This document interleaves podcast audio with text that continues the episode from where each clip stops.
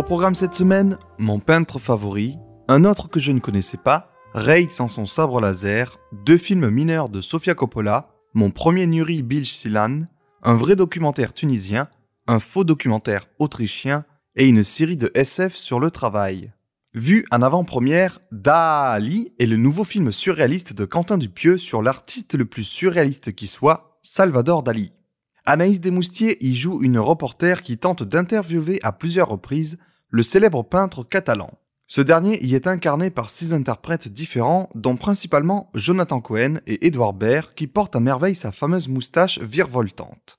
Derrière, on a Gilles Lelouch et Pio Marmaille qui galèrent autant que Bruno Dumont, voulant nous faire croire à un Star Wars épique et picard avec l'affiche de son prochain film.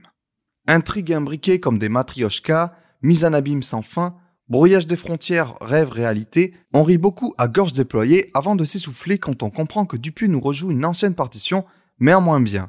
Ça s'appelait Réalité et c'était déjà bien. Ah oui, et la guitare de Thomas Bangalter là, plus jamais s'il vous plaît. Bon, après la folie d'un peintre imbu de lui-même, on passe à un autre peintre moins extravagant mais fou, lui, de sa femme. Avec Bonnard, Pierre et Marthe, Martin Provost nous dépeint entre la fin du 19e et le début du 20e siècle la relation du couple du titre plus complexe qu'il n'y paraît. Lui est un peintre proche de Monet, entièrement consacré à son art, elle est une femme sans histoire qui va devenir sa muse et sa raison de vivre. Un biopic assez classique dans le fond et la forme. Belle image, jolie musique et acteur impeccable. Surtout Cécile de France qui rayonne et fait de l'ombre à son connard de mari, incarné par Vincent Macaigne, quand elle se met elle-même à pratiquer son art. Avant de quitter la France, un mot sur les nominations des Césars 2024 le César d'honneur sera remis à Christopher Nolan, dont son dernier film est aussi nommé pour le meilleur film étranger. Côté meilleur film, il faudra réussir à se décider entre les très bons films que sont Le règne animal, Anatomie d'une chute, Chien de la casse, Je verrai toujours vos visages et Le procès Goldman. Pas facile facile tout ça. Et puis n'oublions pas de mentionner aussi le phénomène Raphaël Kénard, qui réussit l'exploit de culminer trois nominations avec meilleur acteur pour Yannick, meilleure révélation masculine pour Chien de la casse et meilleur court métrage documentaire pour l'acteur. Réponse à tout cela le 23 février prochain. Maintenant, place au cinéma étranger et intimiste avec La vie rêvée de Miss Fran de Rachel Lambert. Si la série The Office était une romance envoyée au festival de Sundance, ce serait ce film. Dans ce drame romantique atypique, on trouve une Daisy Ridley tout en retenue, incarnant une employée de bureau hyper timide et réservée, limite asociale, qui passe son temps à rêvasser et qui va voir son quotidien bouleversé par l'arrivée d'un nouvel employé passionné de cinéma.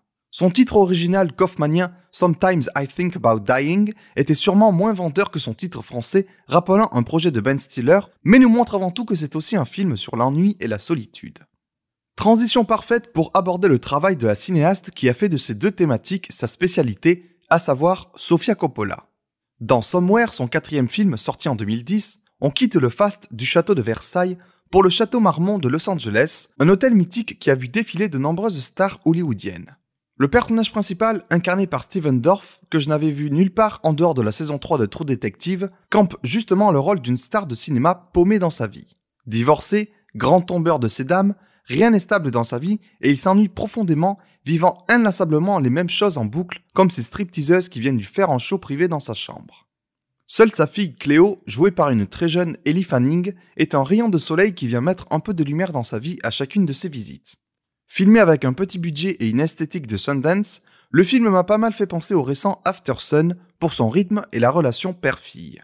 Par contre, The Bling Ring, qui est son film suivant, est sûrement le plus inintéressant de sa carrière. C'est un Spring Breakers de la mode, mais raté. D'abord, il y a une esthétique LED avec une photo qui réussit l'exploit d'être terne en intérieur et surexposée en extérieur. Ensuite, on a un portrait bien trop réaliste des années 2008-2009 avec le style vestimentaire affreux et les musiques horribles qui allaient avec. Basé sur un fait divers, ces personnages d'ados bourgeois avides de luxe qui se mettent à cambrioler des maisons de stars à Hollywood sont antipathiques au possible.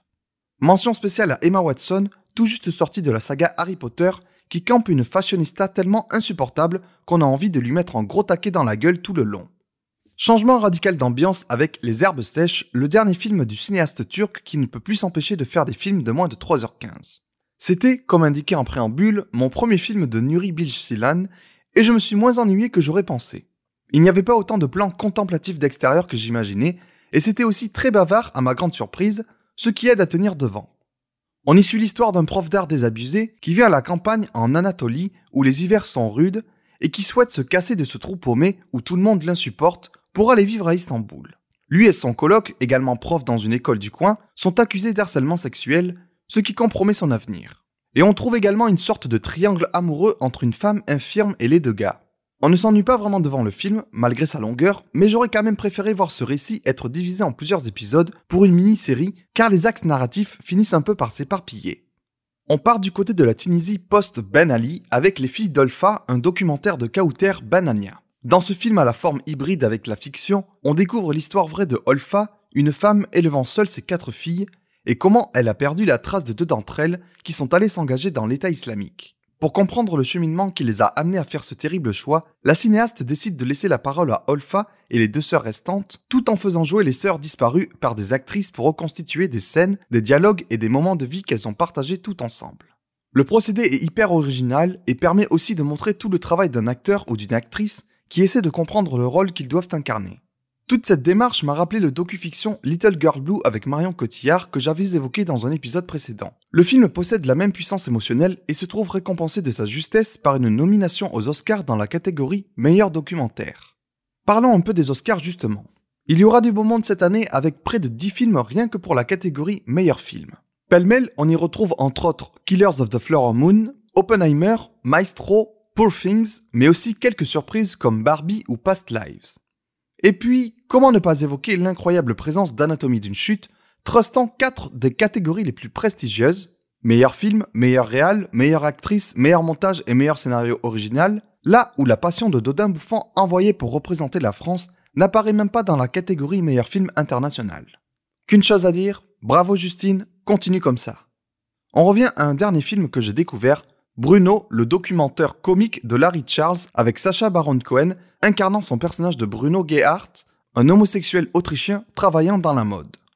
Poussant les curseurs des stéréotypes et de la parodie impolitiquement correcte au maximum, notre piégeur préféré vient confronter les Américains à leur homophobie effrayante. Entre une tentative de réconciliation entre Israël et la Palestine ou une soirée échangiste qui fouette, l'interprète de Borat ne recule devant rien pour nous offrir des scènes hallucinantes de drôlerie ou de malaise.